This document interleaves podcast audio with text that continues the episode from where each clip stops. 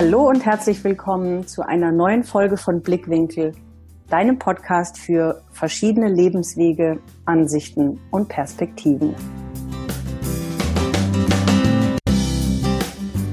Heute habe ich Stefan Dokupil im Interview und freue mich sehr, ihn begrüßen zu dürfen.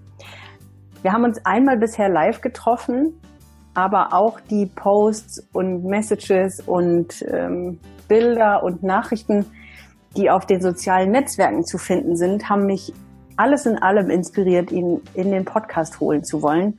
Denn Stefan ist ein super, super Beispiel, von dem er jetzt auch gleich selbst erzählen wird, dass der Lebensweg eben nicht immer geradlinig ist und trotz mancher Tiefen, die passieren können, und ich glaube, zumindest von dem, was man sogar aus den sozialen Medien mitbekommt, gab es bei Stefan leider doch mehr als ein, zwei Tiefen, dass das ja. Leben dennoch äh, gute Wendungen haben kann und dass man nicht festgefahren sein muss oder den Umständen zufolge äh, nicht mehr da rauskommen kann. Also ich freue mich sehr, sehr, sehr auf viele Einblicke, die uns Stefan gleich geben wird in sein Leben, in seinen Lebensweg und mit Sicherheit auch nicht ganz unwichtig die Einstellungen zu Dingen, um die es mir ja immer, immer wieder geht in sowohl meiner Arbeit als auch überhaupt im Leben. Denn mit verschiedenen Einstellungen können wir einfach Dinge anders betrachten und somit auch anders äh, handeln und aus Dingen rauskommen. Also herzlich willkommen, Stefan. Wie schön, dass du heute da bist. Ja, hallo, freut mich auch sehr. Danke für die tolle Einladung. Ja, super gerne. Ich freue mich schon sehr auf deine Geschichten und äh, das Gespräch. Äh, fangen wir einfach damit an, dass alle, die dich noch nicht kennen, und vermutlich sind es einige meiner Hörer, auch wenn du ein mit Sicherheit sehr erfolgreicher und bekannter Fotograf äh, bist, muss man ja nicht jeden Namen immer gleich kennen. Stell dich doch einfach mal vor, ja, was du heute machst und vielleicht in kurzer Variante, wie dein Lebensweg so war. Ich habe zwar auch schon, wer mein Facebook-Profil schon gesehen haben sollte, bis dahin einen deiner Posts geteilt, auf dem du da ein bisschen was zu geschrieben hast, aber jetzt nochmal in Live von dir. Naja, also mein Name ist Stefan Dokopil. Ich bin eigentlich Fotograf. Man sagt mir aber nach, ich sei Lebenskünstler. Mhm, mhm. Sehr gut. Und ja, ich habe halt ein bisschen so mein Problem mit dem Wort Künstler, weil, weil ich mich schon mehr als, als wenn, wenn, wenn schon, dann bin ich ein Unternehmenskünstler. Mhm. Ja. Und kein Lebenskünstler, weil ähm, Lebenskünstler, das klingt so, ich muss mich da irgendwie durch, durchschlagen, durch, durch die, durch die Welt, aber das tue ich nicht. Ich schlage mich natürlich durch, aber ich bin sehr fleißig und, und deswegen, ja, ich bin gern Künstler, aber ich bin ein sehr gern Unternehmer und ich bin sehr gern erfolgreich. Und ich bin sehr gern, sehr fleißig, wenn mir das, was ich tue, Spaß macht. Ja. ja. Und, und das, was du sagst mit dem Lebenskünstler und dass du da in diesem äh, Kontext dich gegen das Wort Künstler so ein bisschen sträubst, hat ja schon fast wieder was damit zu tun, weil ich weiß 100 Prozent, was du meinst, was die Gesellschaft hinter diesem Wort, ähm, ja, was sie hinter diesem Wort sieht. Das hat so ein bisschen was wie jemand purzelt so durchs Leben ne? und, und weiß noch nicht so richtig, ob rechts oder links und ähm, probiert einfach mhm. vieles und macht, aber da steht nicht so trotzdem irgendwie das, was du jetzt in anderen Worten formuliert hast, Erfolg und fleißig sein und arbeiten dahinter, sondern mehr so ein, ja, der probiert sich halt aus und stolpert ja, genau. so durchs Leben. Ja, ja, also, genau. Also, also ich, ich, ich stolper vielleicht auch durchs Leben, nur sind halt meine Stolperer wenig, haben weniger damit zu tun, weil ich, ich, ich weiß genau, was ich will, ich weiß genau, wer ich bin, ich weiß genau, was ich kann. Und genau das tue ich und ich weiß, wo meine Stärken und meine Schwächen sind. Da habe ich zwar länger braucht, dass ich, ich hoffe, man hört das nicht, dass ich Österreicher bin, aber ich glaube schon. nee, kaum. Mm -mm, mm. Musst du schon dazu sagen. Aber ich bin, bin, bin verdammt stolz drauf, dass ich ein paar Stolperer in meinem Leben gehabt habe, weil ich einfach dadurch draufgekommen bin, was für mich wichtig ist und wo meine Werte liegen. Und ja, mit dem Wort Lebenskünstler, das höre ich ja, habe in letzter Zeit sehr oft von ich engagiere mich ja politisch ein bisschen etwas, ja, obwohl ich das nicht sehr gern mache, aber ich muss das halt einfach machen, weil das halt einfach irgendwie, ich habe halt einfach so für mich Werte und die vertrete ich und sehr viele Menschen kommen damit nicht zurecht, wie ich halt äh, mich positioniere und, und, und äh, dass ich meine Werte lebe. Und, und für mich ist halt einfach auch, auch wichtig, eben dieses, dieses, dieses Lebenskünstler,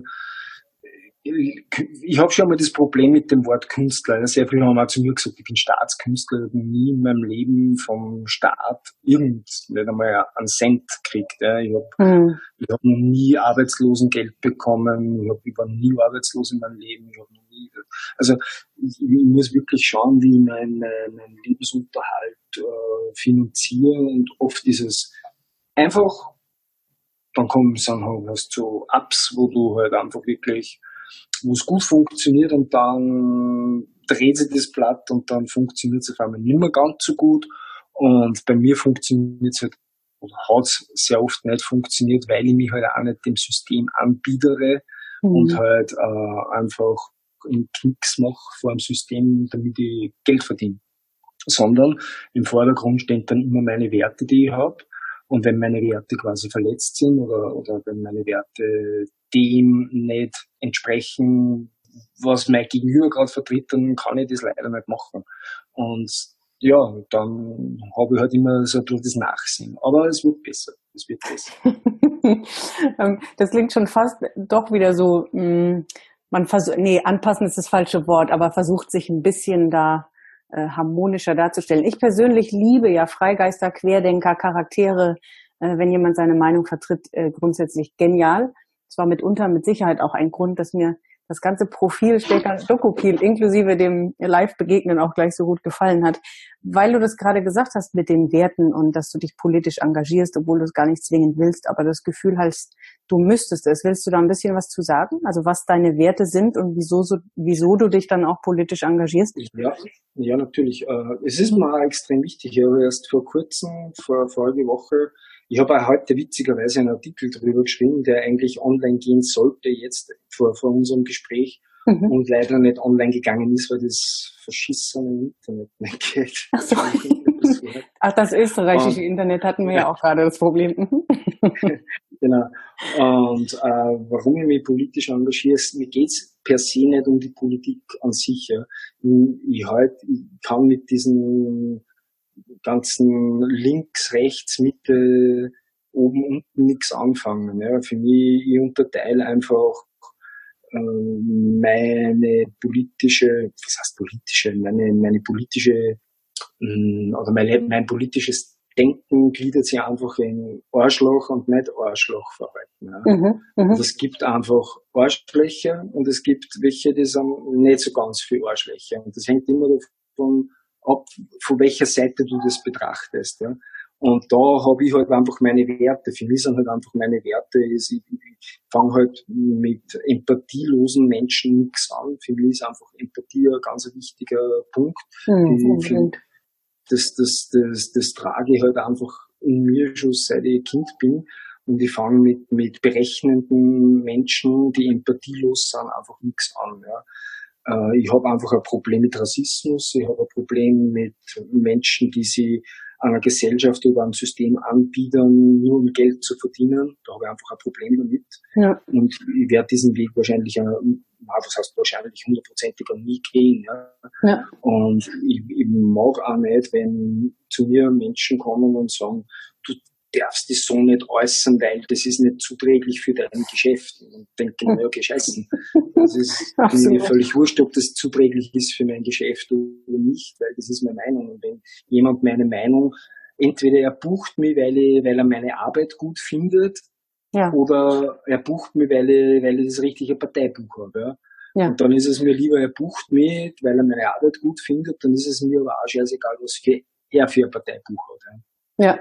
Und das ist halt so ein bisschen so meine, meine, meine Ansicht. Und mir ist, ist das völlig egal, ob jemand rechts, links ist oder Mitte oder oben, unten. Solange er kein Arschloch ist, ist er ein Freund von mir. Ja, ja absolut. Sehr schöne ähm, Betrachtungsweise, ja. Jetzt bist du ja nicht schon immer Fotograf. Und ich, ähm, meine Hörer sind auch daran sehr interessiert in Bezug auf, was gibt's denn alles so für Lebenswege, welchen Weg kann man noch einschlagen, um, was ich damit auch möchte, ist ermutigen zu sehen, auch wenn ich jetzt in der Bank sitze, auch wenn ich jetzt im Konzern sitze, auch wenn ich noch angestellt bin und merke, Mensch, irgendwas muss sich ändern und ich weiß aber nicht wie, ich traue mich nicht. Ähm, ich kenne nicht den richtigen Weg, um immer einfach mal zu hören, was alles möglich ist, was andere auch geschafft haben. Und ich glaube, da kannst du äh, eine Menge Inspiration mit reingeben. Wie ging die Reise denn bei dir nach der Schule los? Was kam ja, denn da als äh, erstes? Grundsätzlich muss ich mal sagen, dass ja. ich, ich, bin, ich bin ja 48, also ich mhm. bin, bin 1970 auf die Welt gekommen und da war in den 70ern war halt alles nur ein bisschen anders als mhm. heute. Ja. Mhm. Und ich beneide oft, und die, also ich beneide unsere Jugend heute, also so die, die, die Jugendlichen zwischen, also 10, 15, 20, die haben eine ganz andere Ausgangsposition, weil sie viel freier und offener denken als wir und viel mutiger sind. Ich wäre mhm. oft gern so mutig wie irgendwelche 14, 15-Jährigen. Hm. Das war ich mit 14, 15 einfach nicht, weil ich halt einfach auch mit solchen Werten erzogen worden bin, wie du musst einen gescheiten Beruf lernen und du mhm. musst das machen. Und ich komme dann aus einer Arbeiterfamilie und somit war mein Weg vorgegeben. Ich werde Arbeiter. Ne? Mhm. Heute ist das Gott sei Dank nicht mehr so. Heute, also in vielen, also so sagen wir mal, bei den meisten Menschen ist das heute nicht mehr so, bei Familien, mhm. dass das der Weg, nur weil der Vater Fliesenleger ist, der Sohn auch Fliesenleger werden muss. Nein, Sohn kann durchaus auch, wenn er ein bisschen was im Hirn hat, studieren. Ja. Und das finde ich gut und wichtig und richtig. Und das hätte es bei uns damals einfach nicht gegeben. Da war einfach der Weg vorgegeben. So Beruf und Lernen und geht schon. Und ich bin halt Gott sei Dank, habe ich schon immer diesen Drang gehabt, auch schon als Kind, dass ich immer schon gewusst habe, okay, das ist nicht mein Weg, ich will nicht. Ich habe zwar einen Beruf gelernt, Maler und Anstreicher, den Beruf habe ich vom ersten Tag gehasst bis zum letzten Tag. Und ich war quasi an dem Tag, wo ich ausgelernt war, habe ich gekündigt, bin ich raufgegangen. Ich habe nur gewartet, dass ich ausgelernt war. An dem Tag bin ich raufgegangen und mein Chef hat mir damals gesagt, ja, und wie schaut's jetzt aus? Und Meister, jetzt machst du einen Gesellenbrief und, und dann, dann müssen wir über das Gehalt sprechen. Ich habe gesagt, na, nix. Kein Gesellenbrief und kein Gehalt, die kündige jetzt fristlos. Ich habe gesagt, ja, hast du Kündigungszeit? Nein, interessiert mich nicht, ich verzichte auf das ganze Geld habe am, am, am, am den Tag, wo ich ausgelernt war, gekündigt und bin weggegangen, weil ich einfach mein Traum leben wollte. Ich wollte Musiker werden damals. Ja. Ich wollte unbedingt Musiker werden und habe dann Musik studiert. Das war mein Weg, obwohl ich Arbeiter war. Und obwohl ja. meine Eltern, meine, meine Mutter war Putzfrau und mein Papa war Elektriker, der war aber dann schon länger tot. Mhm. Und, und trotzdem war mein Wunsch, Musiker zu werden. Das habe ich auch durchgezogen. Genial. Um, ähm, wie ist es in Österreich mit Musik studieren und Aufnahmeprüfung und so? Also war das relativ ja. leicht da dran zu kommen oder was musstest du dafür tun? Na, da habe ja, da habe ich bin nach Wien gegangen und zum, zum Konservatorium äh, und habe natürlich Aufnahmeprüfung machen müssen und mhm. vorspielen müssen und habe dann ja nicht aufs erste Mal das ist, glaube ich, dritte oder vierte Mal Aufnahmeprüfung geschafft, aber ich habe da einfach nicht aufgegeben. Ich habe mir dann einen Job gesucht als, als Schaufensterdekorateur ja. Bin da einfach äh, auf der Marie-Hilfer Straße in Wien rauf und runter gegangen, habe in die Auslagen reingeschaut, habe geschaut, ob da irgendwo ein Job freigeschrieben war. Und dann ganz unten auf der Marie-Hilfer Straße gegenüber vom, vom, wo heute das Museumsquartier ist, war eine Stelle als Schaufensterdekorateur ausgeschrieben und ich habe in meinem Leben noch nie ein Schaufenster dekoriert. Und ich bin da einfach reingegangen und habe gesagt, ja, ich hätte gern den Job da draußen. Sind die Schaufensterdekorateur. Ich habe gesagt, nein, bin ich nicht. Na ja, wir suchen einen Schaufensterdecker und haben einfach gesagt, ja, ich bin jung, ich, ich brauche Arbeit, gibt's mal eine Chance und die habe ich gekriegt und die habe ich wahrgenommen. Und dann Sehr war cool. ich fünf Jahre lang Schaufensterdekorateur. Ja. Hab das um, gelernt. Ja, um, um parallel dann äh, Musik zu studieren. Also das war genau, quasi. Musik, ja. genau, parallel Musik studiert und habe eine Band gegründet, die auch nicht so unerfolgreich war. Wir, also am, am Schluss, nach drei, vier Jahren mit meiner Band, haben wir doch im Jahr so um die 80 bis 100 Konzerte gespielt pro ja, Jahr. Sehr cool, sehr cool. Mhm. Und, und das hat schon dann gut funktioniert und, und ja, es war eine wundervolle, schöne Zeit und da habe ich halt einfach auch gemerkt, dass einfach alles möglich ist, wenn man, wenn man nur seinen Traum verfolgt. Also wenn man nur, wenn man einfach, es ist immer das Problem, man hat, jeder Mensch hat Träume. Ich habe einmal in einem, einem Kaffeehaus, habe ich mal einen, bin ich an der Bar gestanden und hat da, ist ein Typ neben mir gestanden der hat so sein Bier getrunken und, und schaut mir an und sagt, ich kenne dich von irgendwo. So, ja, aha, von wo? Ach, du warst irgendwo, irgendwo habe ich in der Zeitung gesehen, du bist Fotograf. So, ja, und dann habe ich gesagt, was, äh, ich finde das so toll, wenn es so Menschen wie die gibt, die ein Talent haben für was. Mhm. Und dann schaut ich an und habe ich gesagt, ja, wie das heißt, hast du kein Talent? Sagt er, nein, ich habe genau kein Talent. Ich mhm. bin, ich bin Straßenarbeiter, ich, der, der arbeitet also irgendwo im Straßenbau, ich habe keine Talente. Und genau das ist das, was das Problem ist, wir werden, also wir werden in unserer Gesellschaft so erzogen, dass wir funktionieren und echt nicht mehr an unsere Talente glauben. Jeder Mensch, jeder Mensch hat seine Talente, er muss nur finden. Und wenn er sein Talent gefunden hat und den, den, die Kraft dazu hat, dass er seine Talente lebt, dann wird er ein absolut glücklicher Mensch werden, weil weil jeder, der und wenn er, vielleicht er, der, mit dem ich da im Kaffeehaus gesprochen habe, äh, der, der Straßenarbeiter, der, vielleicht ist das ein begnadeter Koch und er weiß nur nicht. Aber da liegt vielleicht Absolut. ein Talent. Ja, und, und das hat aber, er hat nie die Chance gekriegt, dass er das finden kann, das Talent. Und er hat, er war felsenfest davon überzeugt, dass er keine Talente hat. Und das habe ich total, ich war total entsetzt, wenn man sagt, das gibt's ja nicht. Jeder Mensch hat Talent. Das kann, das, die, die, ich denke nur bei manchen Politikern, dass sie talentbefreit sind. ja. Ja. ja. Das ja. ist der einzige Grund, warum man in die Politik geht. Aber, aber, aber sonst finde ich, dass eigentlich jeder Mensch Talente hat. Jeder. Ja, unbedingt. Also ich meine, das sehe ich ja jetzt auch immer wieder und immer wieder in meiner Arbeit, ne, dass da irgendwo was schlummert und das freizulegen, was da irgendwo ist, was man immer weggeschoben hat oder zugedeckelt hat oder es noch gar nicht gesehen hat oder es nicht wahrhaben wollte und so, wie du sagst, also das kann ich zu 120 Prozent unterschreiben. Jeder hat was und ähm, ja. wenn wir es alle mal so rauslassen würden, wie diese Welt auf einmal irgendwie bunt werden würde und strahlen würde, äh, ja, ohne diese ganzen Konventionen. So, ja. Ich denke mir halt dann auch immer, natürlich werden nach wie vor Straßen gebaut und nach wie vor gehören Fliesen verlegt und Wände angemalt. Ja. Aber aber es bedeutet nicht, dass dann so viele Leute, wie, wie, schau, man braucht nur in seinem privaten Umfeld schauen, wie viele Menschen das man kennt, die absolut unglücklich sind. Die, so ist es. Und die, diese Menschen, wenn halt der, äh, jemand so glücklich ist und sich freut, dass er Wände anmalen kann, jeden Tag, dann ist das auch genauso Talent und sei, sei, sei sein Ding und dann soll er das leben und machen. Ja. Aber ich kenne so viele Menschen, die so unglücklich sind in ihrem Job und, und, und den Job nur machen, damit sie unter einem Monatsende ihre Miete zahlen können. Und die sollten sich echt einmal überlegen, ob sie nicht irgendwie das rausfinden wollen, wo halt wirklich ihre Stärken liegen und wo ihre Talente liegen. Ja, ach, da würde ich sagen, zu 500 Prozent unterschreibe ich. Das ist ja genau der Punkt. Und ich wollte zu dem vorher auch sagen, selbstverständlich gibt es in all diesen Berufen Menschen, Menschen, die das gerne tun. Und das ist ja gut so, weil du, wie du sagst, die muss es ja auch geben. Aber zum Glück gibt's die ja auch.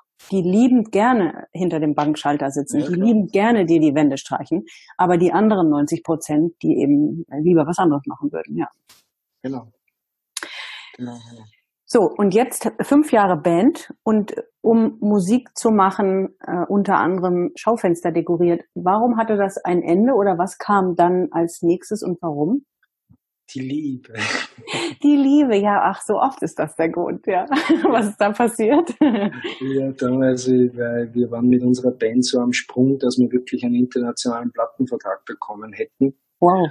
Mhm. Und dann habe ich eine Frau kennengelernt, und ja, die war zuerst recht begeistert von, von dem, was ich mache. Und ich habe damals lange Dreadlocks gehabt und war halt tätowiert und war halt so ein super cooler Gitarrist und von der mhm. Band und habe Lieder geschrieben. Wir sind halt auf Tour gefahren und ja, das war halt cool. Aber sie ist halt aus einer Unternehmerfamilie gewesen und hat dann halt irgendwann einmal gemeint, hm, es wäre aber schon nett, wenn du einen tollen Beruf hättest. Und der Liebe wegen habe ich das dann auch wirklich gemacht. Also man sieht auch, dass, dass, dass auch so Freigeister wie ich dann, wenn sie verliebt sind, ziemlich mhm. blind sein können. Ja, ja, und ja. das habe ich dann auch gemacht und habe dann bei ihrem Vater im Betrieb angefangen zu arbeiten Und das war ziemlich äh, ja, einer meiner größten Fehler, die ich in meinem Leben begangen habe. Aber es war eine gute Erfahrung, weil dadurch habe ich dann auch schnell einmal festgestellt, was ich nicht will. Ja, krass, glaube ich. Was hast du da gemacht? Also was war das für ein Job? Ich war dann Fensterverkäufer. Ach, das schau. Stefan der Fensterverkäufer, anstatt vorher leidenschaftlicher Musiker. Ja, ist schon krass, ne? Was ja. äh, Liebe, Gefühle, Emotionen so mit einem anstellen. Ja. Genau.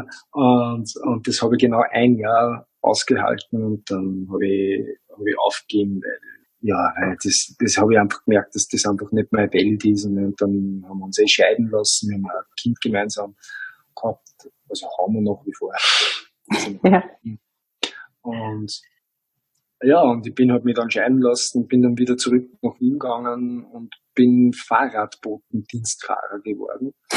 Und dann habe ich mir gedacht, okay, Fahrradfahren interessiert mich, das taugt mir. Und dann bin ich nach Graz gegangen und bin Downhill-Fahrer geworden und bin halt bin professionell Fahrrad gefahren. Das ist auch geil. Ähm, aber jetzt trotzdem noch die Frage, war dann die Zeit einfach abgefahren, um die Band nochmal aufleben zu lassen? Naja, das mit der Band war dann einfach so, dass die Bandmitglieder ziemlich angepisst waren auf mhm. mich. Mhm. Und da hätte es kein Zurück mehr geben. Und ich habe jetzt nur mehr die Möglichkeit gehabt, irgendwie eine neue Band zu gründen. Mhm. Und dann haben wir gedacht, nein, eigentlich da jetzt viel lieber aufhören. ja, schön. Und auch das hast du ja aber dann äh, irgendwann wieder aufgegeben? Ja, dann habe ich einen schweren Unfall gehabt und dann oh. habe ich das aufgeben müssen, weil ich, weil ich mich so ziemlich alles gebrochen habe, was man so brechen kann in seinem Körper und dann, also hauptsächlich im Gesicht. Oh. Und, und ja, und dann war meine Profikarriere als Bahnhilfahrer beendet. Und, Ach, aber, und Unfall beim Arbeiten gehabt, oder? Nein, nein, beim Downhillfahren, beim Radfahren. Ah, okay. Ja, und, und da habe ich einen ziemlich schweren Sturz gehabt und dann war meine Downhill-Karriere auch beendet. Ich bin ein Weltcup-Rennen gefahren. Also ich bin da gar nicht so schlecht unterwegs. Das passt auch wieder total gut zu dir. Also ja, super. Mhm. Aber äh, schade ja. mit dem Unfall. Ja. Mhm. ja, genau. Also ich bin immer in dem alles, was ich mache, will ich immer vorne mit dabei sein. Also ich, ja. alles egal, ich bin, ich bin nicht jemand, der mit der Masse mitschwimmt, sondern wenn ich was mache, dann will ich zu den Besten gehören oder wenn nicht sogar der Beste sein. Das ist mir immer ganz wichtig. Sonst interessiert es mich einfach nicht. Das ist meine Antriebsfeder. Und weißt du, woher das kommt? Also Nein, ohne das jetzt von meinem, von meinem ADHS wahrscheinlich. okay. okay. Keine Ahnung. So, und dann dann kam der nicht so schöne ja. Unfall und dann musstest du das Ganze auch wieder beenden. Genau, dann habe ich das beendet und dann bin ich quasi zurück nach Amstetten beziehungsweise nach Linz gegangen ja, und dann habe ich im Rotlichtmilieu gearbeitet, Zeit lang, also ein paar Jahre. Ja, da habe ich auch sehr interessante Charaktere kennengelernt und wieder ganz andere Seite des Lebens kennengelernt, was nicht alles so möglich ist. Und das glaube ich. Alles, was man nicht alles so sieht und, und sehen kann. Ja, da habe ich sehr viele spannende Geschichten erlebt. Ja, wie kommt man denn an so einen Job? Also A, wie kommt man dahin? Rot, Rotlichtmilieu ist ganz leicht erklärt. das glaube ich dir, aber wie kommt man auf die Idee? Also, also ich bin, ich bin, ich bin, ich hab, ich bin von Graz mit meinem, mit meinem Leasingauto, wo ich schon ungefähr ein halbes Jahr lang meine Leasingraten nicht mehr bezahlen habe können. Okay. bin ich, bin ich nach Amstetten gefahren, dann habe ich dort eine Woche gewohnt bei meiner Mutter. Meine Mutter hat mich genau nicht mehr ausgehalten und hat gesagt, na, Bur, du musst leider ausziehen. Oh. und dann bin ich, dann bin ich mit, glaube ich, 20 Schilling habe ich noch gehabt. Damals mhm. also nicht D-Mark, sondern Schilling. Mhm. Und, und kein Benzin mehr im Tank. Und dann bin ich mit, mit dem keinen Benzin mehr im Tank Richtung Linz gefahren und auf der Höhe vom Asten 20 Schilling eingesteckt und ich habe nichts zum Essen, ich habe keine Wohnung, ich habe nur das Auto, wo ich die Leasingraten schon ein halbes Jahr nicht mehr gezahlt habe und, und was mache ich jetzt? Und dann habe ich in ÖMTC, das ist sowas wie bei euch der ADAC, ah, mhm. angerufen und habe gesagt, ich habe eine Autopanne, ich glaube, mein Benzintank hat ein Leck. und dann ist der ÖMTC gekommen und, habe mir so angeschaut und gesagt, aha, Leck im Benzintank, wie, wie gibt's das? Sag ich, ja, keine Ahnung, ich bin weggefahren von Graz und war noch voll tankt und dann war der Benzintank einfach. dann hat der, der MTC-Fahrer gesagt, ja, na gut, weißt du, was wir machen? Ich füllt da jetzt 10 Liter Benzin ein und dann schaust, wie weit das kommst. Habe ich gesagt, ja, gute Idee. Und dann habe ich habe schon 10 Liter Benzin eingefüllt in meinen Tank. Und so bin ich dann irgendwie nur nach Linz gekommen. Mhm. Und, und dann habe ich, wie gesagt, 20 Schilling einstecken gehabt. Und dann haben wir gedacht, so, was mache ich jetzt mit diesen 20 Schilling? Ich habe die Möglichkeit, dass ich mir ein Bier kaufe. Damals hat ein kleines Bier 18 Schilling kostet. Oder ich telefoniere für 10 Schilling. Äh, kaufe mir einen Passat für 10 Schilling. Das ist so ein Stellenanzeigenmarkt mhm. gewesen damals, so eine Zeitung, wo man halt Stellen anzeigen kann und für 10 Schilling Geld telefonieren. Und dann habe ich mir diesen Basar gekauft und da war dann eine Stellenanzeige drin und da ist drinnen gestanden, Piepshow, sucht Piepshow-Kassier. Und mhm. ich gedacht, hm, das ist ein Job für mich. ja. Und hab da dann gerufen und dann hat der Hauser Pepperl, also der Pepperl abgegangen, so, was ist? Und ich gesagt, ja, du suchst einen Piepshow-Kassier? Ich gesagt, ja, komm vorbei, kannst gleich anfangen. Und dann okay. bin ich hingefahren und ja, und ab dem Augenblick war ich Piepschuhkassier im Rotlichtmilieu. Und da habe ich mich dann halt raufgearbeitet. Ja, und das kann halt auch nicht jeder sagen, ne? Nein, das kann nicht jeder sagen, dass es im Rotlichtmilieu raufarbeitet. ja, also ich meine auch mit der ganzen Karriere, die davor lag, plus der, die jetzt ja. danach kommt. Aber äh, finde ich, ist auch eine nette Station. Ja, war eine nette Station. Da habe ich sehr, sehr viel gelernt über das wahre Leben. Ja. Und was, ich, was, was man nicht unterschätzen darf, und das ist, das ist, wo ich wirklich dankbar bin für die Zeit im, im Rotlichtmilieu, ist, wo ich sehr viel gelernt habe, ist über, über Kollegialität und über Loyalität und über Freundschaft. Weil mhm. wenn du, wenn du die loyal zeigst, hast du einfach, das ist wie eine Familie, die dann hinter dir steht. Hm. Mhm. Das, das habe ich so nachher nie wieder erlebt. Hast du so ein bisschen das Gefühl, dass das was mit, also nicht, dass ich das so empfinde, aber weil du das so beschreibst, hat es ein bisschen was mit Randgruppen oder ähm, extremen oder gesellschaftlich nicht angesehenen. Ich denke jetzt, ob du irgendwelche Motorradgangs nimmst oder nenn es Flüchtlinge oder nenn es Du weißt, worauf ich hinaus will. Also solche. Ja, ja absolut. Ja, ja, ja. Hat, hat, und dass die halt dann einfach zusammenhalten. Ne? Natürlich, ja, genau. natürlich, mhm. natürlich, natürlich, absolut hat auf jeden Fall was damit zu tun. Man, von mir kann man es auch nennen jetzt, mal, wenn ich so anschaue im Nachhinein, welche, welche Leute das wir waren.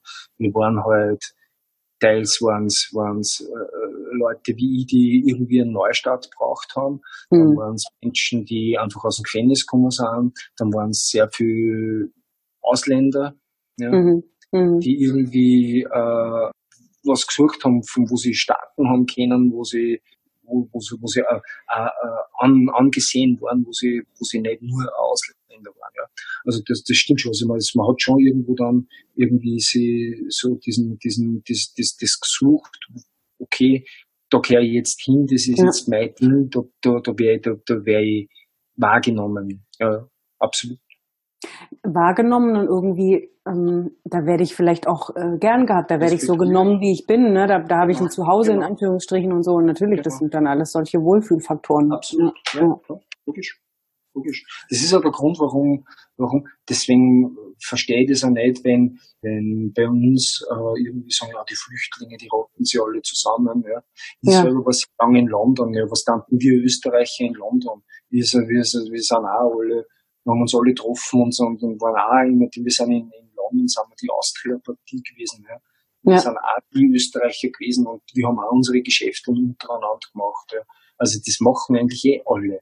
Ja. Du gehst ja immer dorthin, du, wenn du neu bist, schaust du mal, dass du dein Umfeld irgendwie, das, wo du, du wo du zumindest irgendwie der Sprache mächtig bist oder wo du halt irgendwie Fuß fassen kannst. Ja.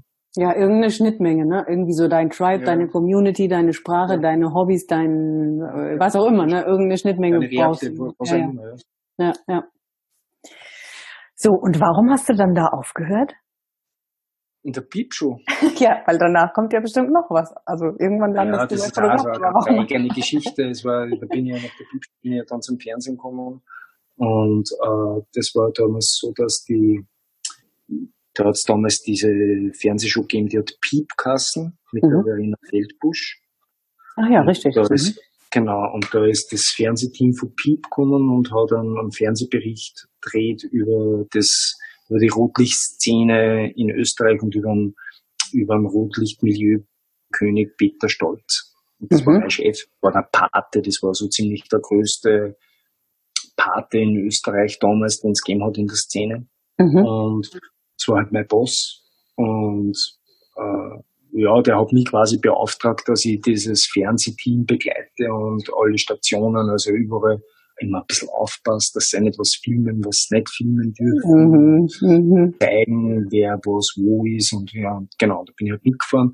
Und der, ja, der Kameramann dort, der hat mir dann seine Visitenkarten gegeben und hat gesagt, ja, wenn du einmal einen Jobwechsel willst, ruf mich an, der war aus München. Mhm.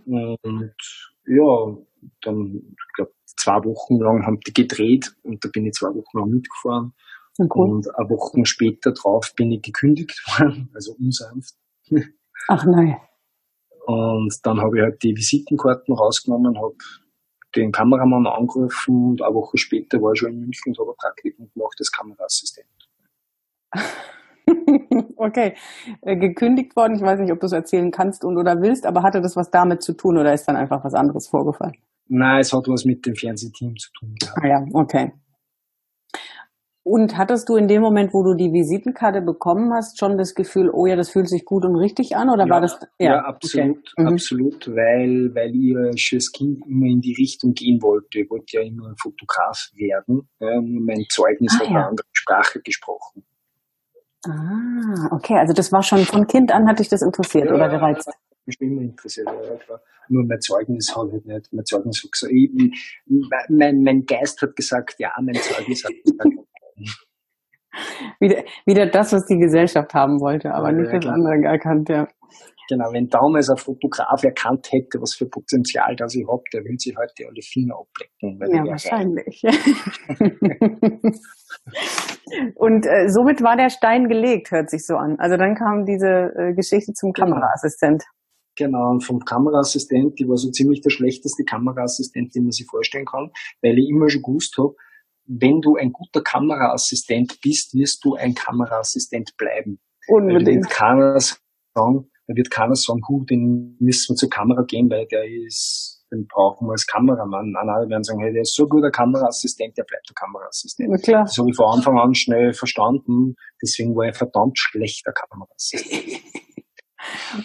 Und wie kam dann noch der Weg zur Kamera? Einfach, dass du jetzt halt gesagt hast, du probierst es dann aus, dadurch, dass du gelernt hast, oder? Naja, ich habe dann einfach, ich habe dann einfach ähm, Kameraassistenz gemacht und habe mich dann einfach äh, mich sehr interessiert für die Kamera und habe halt dann mir alles beigebracht, was man zum Filmen braucht. Mhm. Und ich habe das Glück gehabt, dass ich mit wirklich ein paar sehr, sehr guten Kameramännern unterwegs war. Und ich habe die einfach gelöchert, ich habe die einfach alles gefragt, was man fragen kann. Und ich bin wie ein Schwamm, wenn sowas ist, ich saug das alles auf. Und versucht es dann zu verstehen. Es, es gibt ja zwei Möglichkeiten zu lernen. Es eine, eine Art zu lernen ist auswendig zu lernen, einfach das, was man lernt, sich zu merken. Die andere, das bin ich gar nicht, ja, sondern ich bin der Typ, ich versuche alles, was ich lerne, zu verstehen, weil dann brauche ich es nicht auswendig lernen. Im Augenblick, wo ich es verstanden habe, muss ich es nicht auswendig lernen und dann mache ich es auch intuitiv. Und das habe ich halt gemacht. Und dann bin ich halt einfach zu Fernsehsendern gegangen und gesagt, ich bin Kameramann. Und die haben gesagt, ja, okay, was ist die Tagesgage? Und dann habe ich gesagt, okay, so und so viel lange. Und dann war ich auf einmal Kameramann. Fertig. Genial. Äh, dann zu der Zeit, also wie war das als Kameraassistent? Da warst du wahrscheinlich angestellt oder war das schon auf irgendeiner äh, Freelancer-Basis? Genau, da, war ich, ne, da war ich angestellt bei einer Produktionsfirma in München. Mhm. Und ja, die haben mich quasi verbucht als Kameraassistent an verschiedenste Fernsehsender. Mhm. Ja, und so habe ich dann noch, bin halt dann ein sehr kommunikativer Mensch und ich habe halt immer, ich denke mir immer, jeden Mensch, den du kennenlernst in deinem Leben, der kann für dich wichtig sein. Und so mhm. habe ich immer, immer Kontakte geholt, immer Kontakte gemerkt, immer Kontakte aufgeschrieben, immer und dann, wenn es soweit war, dass ich wieder gesagt habe, okay, ich brauche jetzt wieder irgendwas Neues, dann habe ich mir meine Kontakte rausgeholt und habe einfach geschaut, wen kann ich anrufen, wer ist da, wichtig für mich, wer kann mich weiterbringen und die habe ich dann einfach kontaktiert und dann ist der nächste Schritt kommen. Ganz einfach. Sehr cool. Ähm, ja, also ich sehe das ja wie du, weil du jetzt sagst, ne, du sagst mal, ja, dann habe ich einfach so, ne, dann habe ich einfach so und so. Genau so ist es ja. Aber schön für alle, die zuhören, die sehen, dass es eben nicht alles immer so riesig sein muss und so eine Hürde und so schwierig, sondern dass es tatsächlich letztendlich dieses ein bisschen ausgelutschte, aber das, das, das, das, das ja. Problem ist halt dieses, dieses, dieses Schwierige und diese, die Hürde, das ist einfach immer nur das, was wir uns selber denken, ja. ja. Statt dass man es einfach macht, ja. Ich habe zwei Möglichkeiten. Ich kann mich heute hinsetzen und wenn ich jetzt irgendwas Bestimmtes will, ich will zum Beispiel Veröffentlichung als Fotograf, das sage ich immer meinen, meinen, äh, teilnehmen und sagen, okay, ich will auf äh, Veröffentlichung, sagen wir mal im Playboy. Ich will eine Fotostrecke in der, im Playboy haben, ich will Playboy-Fotograf werden. Ja. ja. Dann habe ich die Möglichkeit, dass ich da sitze am Schreibtisch und warte, bis mir der Playboy anruft. ja. Und dann werde ich in 100 Jahren auch noch da sitzen, weil die werden mich nämlich nicht anrufen. Ja. Oder ich nehme den Telefonhörer in die Hand und ich rufe. Ja, so ist es. So. Und dann habe ich zwei Möglichkeiten. Ich überzeuge denjenigen davon, dass er zumindest einmal meine Sachen sich anschaut. Oder er sagt, ja, nein, ist für uns nichts, ne, dann rufe ich beim Penthouse an oder beim nächsten Magazin. Und so lange rufe ich dann an, bis irgendeiner sagt, ja, das machen wir jetzt. Und wenn du genug, wenn du genug äh, Reputation hast, dann kannst du eh wieder beim Playboy anklopfen. Und dann irgendwann sagt die, ah, ah schön, dass du Sie haben eh schon gewartet. Exakt. Dann funktioniert das. Aber es gehört immer ein bisschen Geduld dazu. Aber es ist halt immer so, das ist immer so diese Geschichte, da sitzen und warten, bis die wieder anruft, das spielt halt einfach nicht. Ja, ja, dieses Hoffen und Wünschen und irgendwann, wenn dann, genau. ne, wenn dann, ja. Das ist das mhm. Beten zum Universum. Das, das genau. Universum kann mir am Arsch lecken. so ist es. Nimmst du lieber selbst in die Hand. Wie viele Jahre bist du jetzt als Fotograf schon tätig? Seit zehn Jahren jetzt, ja. Mhm. Und hat sich das verändert? Also ich bin mir sicher, ja, aber für alle, die zuhören, ähm, wie hat sich das verändert? Also du hast dann gemerkt, so jetzt fange ich an als Kameramann und Kameramann bedeutet in dem Fall dann auch, dass du erst Videoclips gedreht hast oder wann kam die genau. Fotografie? Genau, ich habe 2700 Fernsehbeiträge fürs Fernsehen gedreht. Ui, mhm. Ja. Kleine Anzahl. Und habe halt große Produktionen auch geleitet dann. Also ich habe immer, ich wollte immer, ich bin so der Typ, ich mache immer am, am Next Step. Also nicht dann, ich bin nicht der Typ, der sagt so, ich bin jetzt Kameramann und ich bin jetzt Kameramann mein ganzes Leben lang. Mhm. gesagt, okay, ich bin jetzt Kameramann, was kann ich als nächstes machen? Hm, wie würde eigentlich Schneiden würde mich interessieren. Ah, dann probieren wir Schneiden. Dann bin ich draufgekommen, okay, jetzt kann ich schneiden, ich kann filmen, und was könnte ich jetzt als nächstes machen? Dann produziere ich doch Videos. Und dann habe ich auf einmal Drehbücher geschrieben, dann habe ich Videos produziert, dann habe ich Regie gemacht, ja. So geht eins ins andere. Mhm. Und wie kam die Fotografie noch dazu? Weil es sind ja doch, also natürlich ist es alles Kunst mit Bild, aber bewegtes Bild und Standbild ist ja doch nochmal ein Riesenunterschied. Wie, wie bist du dann ja, zur Fotografie äh, Ich bin, ich bin einen untypischen Weg gegangen, weil normalerweise kommt man ja von, von der Fotografie zum Filmen. Genau, ja. Und ich bin es umgekehrt gegangen. Äh, das hat den Grund gehabt, weil ich äh, mit einer Bekannten, die Fotografin ist, also war, oder ist nach wie vor, mhm. Mit der gesprochen habe und, und dann haben wir irgendwie so ein kleines Experiment gemacht, weil ich gesagt habe, okay, schauen wir uns das einmal einfach an, äh, wie das ist. Ich, wir, also, wir haben ein Motiv, da haben wir, sind wir in Linz auf der Landstraße gewesen und wir haben äh, damals, äh, wann war denn das? Ja, ich weiß es nicht mehr genau, 2000, 2001, weiß ich, weiß ich nicht mehr so ganz genau. Auf jeden Fall mhm äh, war das so, na, plötzlich 2004, 2005, äh, Schon ein paar Jahre her, auf jeden Fall. Genau, auf, auf jeden Fall haben wir, haben wir einen 100-Euro-Schein auf die Landstraße, das ist, das ist eine, eine Einkaufsstraße in Linz, äh, am Boden gelegt. Und wir haben aus derselben Achse, ich habe meine Filmkamera aufgestellt und sie hat ihre Fotokamera aufgestellt. Und dann war der Deal der, also das, das, das Game war das, dass ich eine Minute Film mache und sie ein Foto macht. Und dann haben wir uns das Ergebnis angeschaut. Und ähm, dann ist eine Frau gekommen, die hat sich kurz umdreht und hat diesen 100-Euro-Schein aufgehoben und hat ihm eingesteckt, das ist weitergegangen. Und ich habe halt diese eine Minute mitgefilmt Und mhm. die Barbara hat sie geheißen, hat nur ein Foto gemacht. Und hat das aber so genial aufgenommen, nämlich den Blick nach hinten, wo sie gerade schaut, und mhm. eh niemand zuschaut, dass sie jetzt äh, diesen 100-Euro-Schein aufhebt.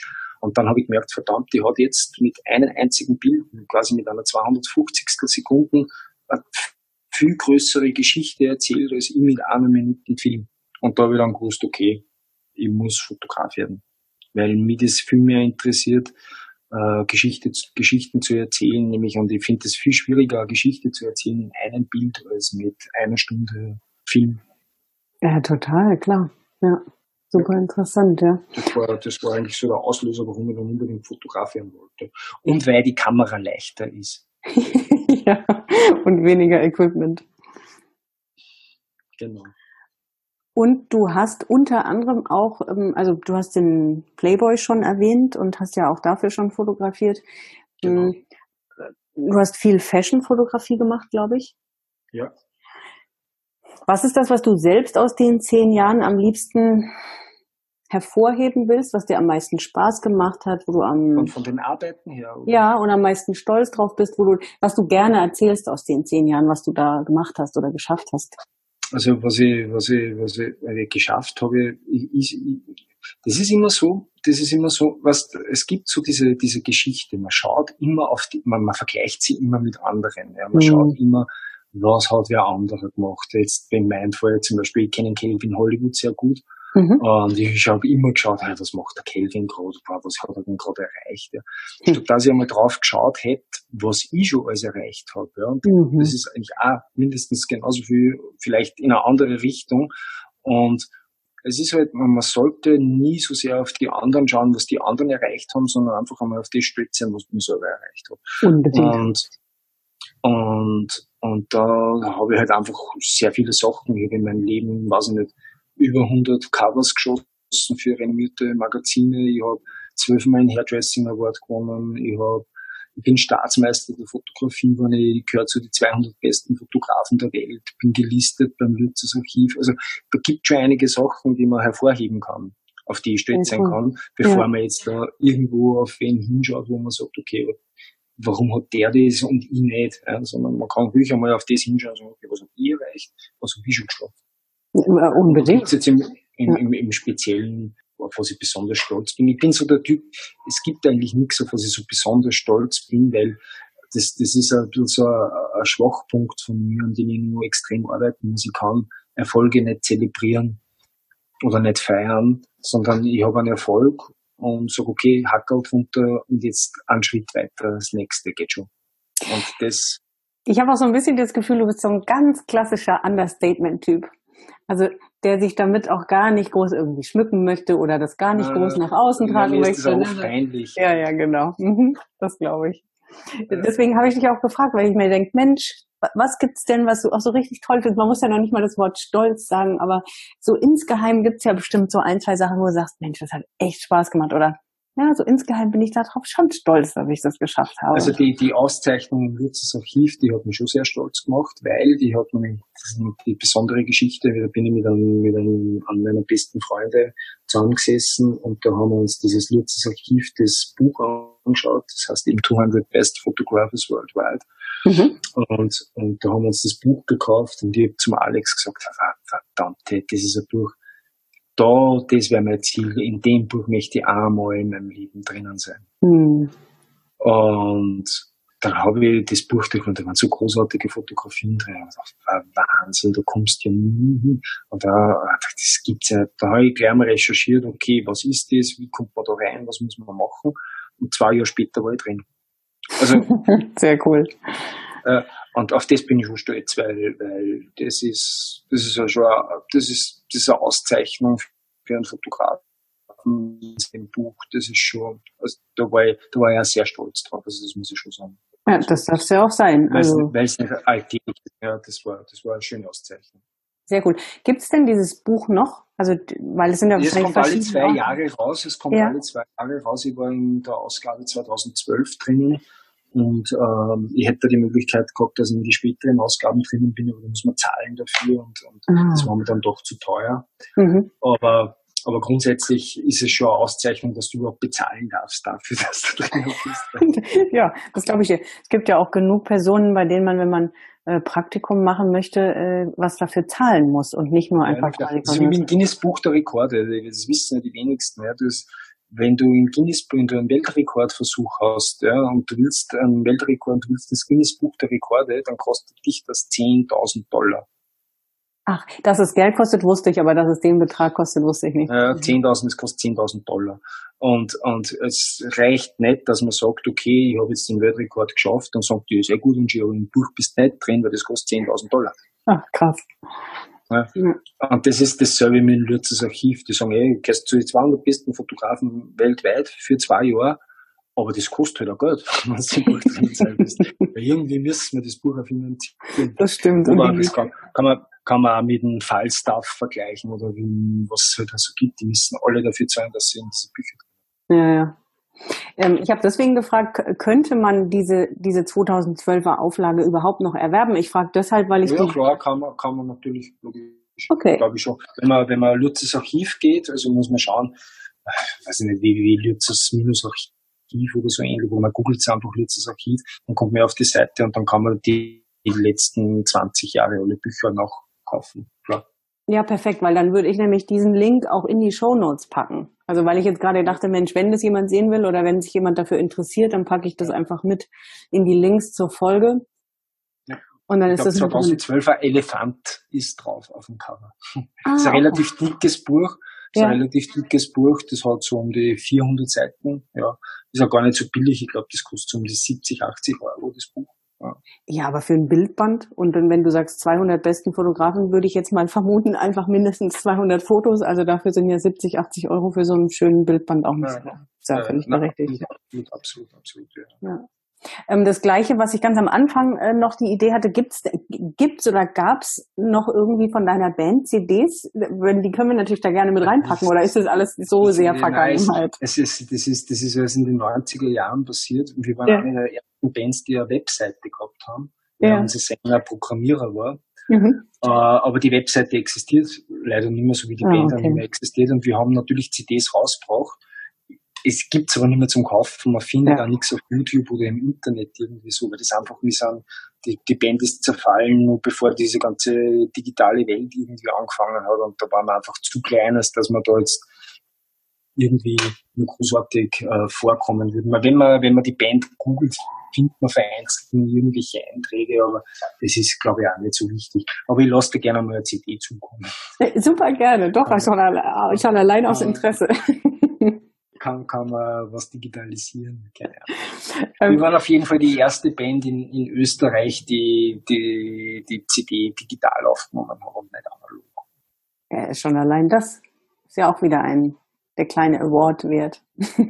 ja, quasi. Ähm, wie viel spielt denn Musik jetzt noch eine Rolle? Also, weil du bist das geworden, was du schon als Kind werden wolltest und das auch deinem Anspruch nach mit einer der sehr erfolgreichen. Aber wie viel ist dieser andere Traum oder wie viel spielt Musik an sich noch eine Rolle? Äh, extrem große. Für mich ist Musik, ich, ich könnte ohne Musik nicht leben. Also das, das ist für mich ist Musik einfach, ja, das, das ist irgendwie so eine zweite Sicht. Und, und ja, Musik ist für mich Inspiration, ist für mich äh, wenn ich, wenn ich zum Beispiel angefressen oder aggressiv bin, dann höre ich mir andere Musik an, als wenn ich irgendwie chillig sein will. Also das ist, für mich ist das extrem wichtig und ich brauche das. Ich bin kein, ich kann von mir behaupten, kein oberflächlicher Mensch zu sein und genauso mhm. spiegelt sie ja dann in der Musik wieder. Ich denke mir immer, man erkennt Menschen anhand von der Musik, die sie hören. Naja, total. Bin ich ganz bei dir. Also ich gehe auch so weit, dass ich sage, Musik, es geht nichts tiefer in die Seele als Musik. Also noch, ja. noch spezieller ja. Live-Musik, aber ganz toll. Also da bin ich voll bei dir. Ich, ich, ich traue mir zu sagen, kann Menschen beurteilen von der Musik her, was sie hören. Mhm. Man kann das, es klingt jetzt sehr oberflächlich, aber es stimmt, im Großen und Ganzen stimmt es wirklich. Ja, ja, bin ich voll bei dir. Weiß ich auch, was du meinst. Mhm wenn jetzt der ein oder andere Fotograf vielleicht sogar zuhört, ähm, du fotografierst nicht nur für dich und die Aufträge, sondern ich glaube, inzwischen gibst du das Wissen und die Erfahrungen auch weiter. Stimmt das? Ja, genau. Genau, genau, genau. In ich welcher Form? Jetzt, naja, ich habe jetzt, ich habe, ich gebe seit 2010, gebe ich Fotoworkshops. Ich habe bis jetzt über 1000 Teilnehmer gehabt in meine Fotoworkshops. Mhm. Und, und das ist aber irgendwann ist es dann so weit gegangen, dass man das einfach, ich habe das Fashion Weekend dann gegründet, also es war 2014 habe ich das erste Mal die European Fashion Weekend gemacht, da bin ich mit Fotografen durch ganz Europa gefahren, London, Paris, Berlin, Wien und habe ihnen halt Fashion Fotografie nahegebracht. Und da ist es mir aber auch nicht darum gegangen, dass man sagt, hm, ich zeige euch, wie jetzt Fashion Fotografie funktioniert, sondern ich wollte ihnen einfach einen Lifestyle vermitteln ja. diesen Lifestyle, den man hat, wenn man sich jetzt die großen Fashion-Fotografen anschaut, wo, wo man diese ganzen Superstar-Models sieht, äh, dass sie dieses Gefühl und das Gespür kriegen auch für diese Stadt, wo sie halt gerade sind. Und da mhm. ist nicht in erster Linie darum gegangen, wie schalte die Kamera ein und wie, welches Licht muss ich nehmen und welche Blende, sondern es ist wirklich um, um einen Lifestyle, um ein Gefühl gegangen, dass man sagt, okay, du fühlst jetzt in dem Augenblick wie ein Fashion, wie ein Starfotograf, wie ein Ranking, wie ein David LaChapelle und du fotografierst jetzt so. Und das ist eigentlich, das ist ein, ein Gefühl, das ich vermitteln wollte und gar nicht so sehr Wissen. Mhm. Klingt auch ähm, ja. super interessant, weil es gar nicht so üblich ist, ne? Also weder jetzt die Technik ja, oder, ne, sondern ja. mehr so dieses Gefühl. Das ist auch extrem gut angekommen, weil sie, weil die, weil sie wirklich auch darum gegangen ist, dass wie in, in London zum Beispiel, und durch das, dass in London mein Homebase ist und ich wirklich so ziemlich alles und jeden kenne, mhm. äh, es ist schon natürlich, wenn, wenn du aus Deutschland, Schweiz und Österreich Fotografen mit hast, und wenn du als, als Tourist nach Österreich, nach London kommst, dann kommst du ja nie dorthin und lernst nie die Menschen kennen, die ich dort kenne. Und ich bin mit den Leuten dort dann hingegangen, wo sie nie hinkommen würden, weil es, nicht, weil es nicht geht. Ja, also, weil sie nicht die Kontakte haben, weil sie es einfach nicht wissen. Ja. Und das ist natürlich was, was unbezahlbar ist in Wahrheit. Ja, unbedingt genial. Und ähm, noch zwei Fragen. Die eine, weil du ja gesagt hast, nie Stillstand und immer was Neues und immer weiter und immer besser. Und ja. Ähm, ja. was planst du denn für die nächsten ein, zwei, drei, fünf Jahre? Gibt es irgendwas, was man noch nicht von dir findet, aber was du noch vorhast, was noch passieren wird? Also, ja, natürlich. Ja, ja, ja, ja, ja. Jetzt, jetzt gerade im, im, Speziellen bin ich mit zwei, zwei Freunden, also zwei Jungs von mir, äh, basteln wir gerade eine App. Mhm, mhm. Und, und ja, der, der Prototyp wird jetzt einmal so die nächsten ein, zwei Wochen fertig sein. Und ja, und ich möchte mir einfach jetzt ein zusätzliches Standbein über äh, Startup, über digitales Business, über diese App aufbauen. Ja, das ist so das. Und diese, diese App ist halt, äh, ist, es gibt ja schon so viele Apps. Ja. ja. Nur, nur bin ich der Meinung, dass Apps oder generell Produkte dann funktionieren, wenn sie durch einen Eigenbedarf entstehen. Ja. Und diese App, die wir da jetzt programmieren, die ist absolut durch einen Eigenbedarf entstanden vor zwei Jahren, weil ich einfach gesessen bin und im Sommer, und ich habe immer als Fotograf, hast du immer Sommerloch. Ja. ja. Also ich bin kein Hochzeitsfotograf, aber grundsätzlich äh, niemand heiratet mehr im Sommer, weil es heiß ist, ja. Keiner, die Firmen haben alle Firmenurlaub, Fashion ist auch keine Fashion Week, das im Frühjahr oder im, im Herbst ja, keine Kollektionen mehr fotografiert. Also im Sommer ist einfach immer nur Rundpause, also das ja. Sommerloch. Und, und dann na doch, na, wie, wie geil wäre das jetzt, wenn ich eine App hätte wie Tinder, wo ich, wo ich einfach durchwischen kann, wo ich einfach alle Aufträge sehe, die gerade in meiner Umgebung im Umkreis von 50 Kilometer da sind. Ja. Das ist da habe ich, da hab ich diese Idee gehabt und das programmieren wir jetzt gerade. Ach, sehr cool. Also das ist dann ein Vernetzen von äh, jeglichen, egal genau. ob privat oder Firma, die haben genau. einen Auftrag zu vergeben, stellen den da rein und dann kann man sich genau. quasi irgendwie drauf genau, bewerben. Genau, und ich kann, ich kann sagen, okay, da und dort, äh, die, dem Umkreis möchte, möchte ich mich verbinden und dann, und alles auf ein Playing-System, also es wie Tinder, es muss einfach sein, es muss Spaß machen. Ja, ja. Ja, Ich glaube, dass es ganz wichtig ist, dass das Business wieder, es muss das Business, dein Business muss wieder anfangen, Spaß zu machen. Mhm. Und das ist das große Problem, was wir halt alle haben, weil ich muss Geld verdienen. Ja, es kann aber auch Spaß machen. So ist es absolut. Und geil ist dabei natürlich auch für denjenigen, ich denke jetzt zum Beispiel auch die, also jetzt ein ganz plattes Beispiel, derjenige, der für in drei Wochen noch einen Pianist äh, für seine Hochzeit oder für seine Gala sucht, genau. der geht, der geht auch nur in Google und sucht und hofft, dass oben die fünf ersten, genau. dann schickt er da Anfragen raus. Aber das jetzt mit so einer App zu sagen, okay, ich habe einen Fotojob, ich habe keine Ahnung, wer den machen kann, aber ich gehe da rein und dann werden mir vielleicht sogar fünf vorgeschlagen oder so. Und es geht genau. ja dann vice versa, denke ich, ne? So rum und so rum. Genau, genau ja, genau. Ja, ja, cool. Genau. Und wie gesagt, das das ist halt dann so meine, meine aber es ist nur voll das Geheimnis. Ja, ja. Na klar. Hat auch keiner gehört. Also äh, dafür auf jeden Fall ganz viel Erfolg, wie sowieso wie, ähm, zu allem anderen. Eine allerletzte Frage. Okay. Wenn du jetzt eine oder zwei Minuten hättest, um die Welt zu erreichen, also du kriegst jetzt ein Megafon und die Welt hört dich, es reichen noch 30 Sekunden. Was würdest du den Menschen sagen wollen? Was den Menschen sagen wollen würde, ja. Die Menschen sollen einfach wieder mal ein bisschen darauf schauen, wo sie leben, was sie haben, gerade in unseren Breitengraden, wo sie leben, was sie haben, wo sie stehen und ein bisschen mehr zufrieden sein, ein bisschen weniger ranzen, ein bisschen weniger sie beschweren und ja, wie gesagt, Empathie ist halt die, die unterm Strich, unterm Strich sind für mich die Menschen, die jetzt auf die Straße gehen und schreien, wie wer nicht aller Schuld ist, weil grundsätzlich braucht man immer einen Schuldigen. Mhm. Das werden die Verlierer in der Zukunft sein und die Gewinner werden die sein, die das verstanden haben, dass die Welt einfach, wir werden nicht weniger Menschen werden, wir werden mehr Menschen werden. Und es wird nur dann funktionieren, wenn wir es schaffen, dass wir uns ein bisschen öffnen und dass wir ein bisschen mehr miteinander und ein bisschen weniger gegeneinander. Dann hätten wir ganz eine gute Chance, dass das System funktioniert. Wunder, wunderschön. Danke, Stefan. Ja, dem äh, ist nichts mehr hinzuzufügen. Ja, das ist so. Vielen, ja. vielen Dank für deine Zeit und deine sehr, sehr inspirierende Geschichte. Und ich glaube, da konnte sich jetzt fast jeder was rausnehmen, weil da so viel drin war, wie man Dinge vielleicht auch mal anders machen, angehen, sehen und denken darf. Ja, ganz, ganz lieben ja Dank. Nicht, dass, dass mein Weg der richtige ist. Ich glaube, ich kenne mich gerade selber nicht so extrem aber ich bin, ich bin halt, ich bin halt, ich, ich komme vor wie ein alter Boxer und krieg dann mal die Schnauze und steht Es geht auch nie um richtig oder falsch. Es geht mehr, äh, ja, zu sehen, zu zeigen und in deinem Fall selbst zu erleben, ja, dass es nicht diesen einen richtigen Weg gibt, sondern dass man immer wieder, ja, wie du es gerade gesagt hast, ne, dass man immer wieder auch aufstehen darf und kann, wenn man möchte. Ja, perfekt. Gut. Ich bedanke mich. Ja, von Herzen alles, alles Liebe für den weiteren Weg.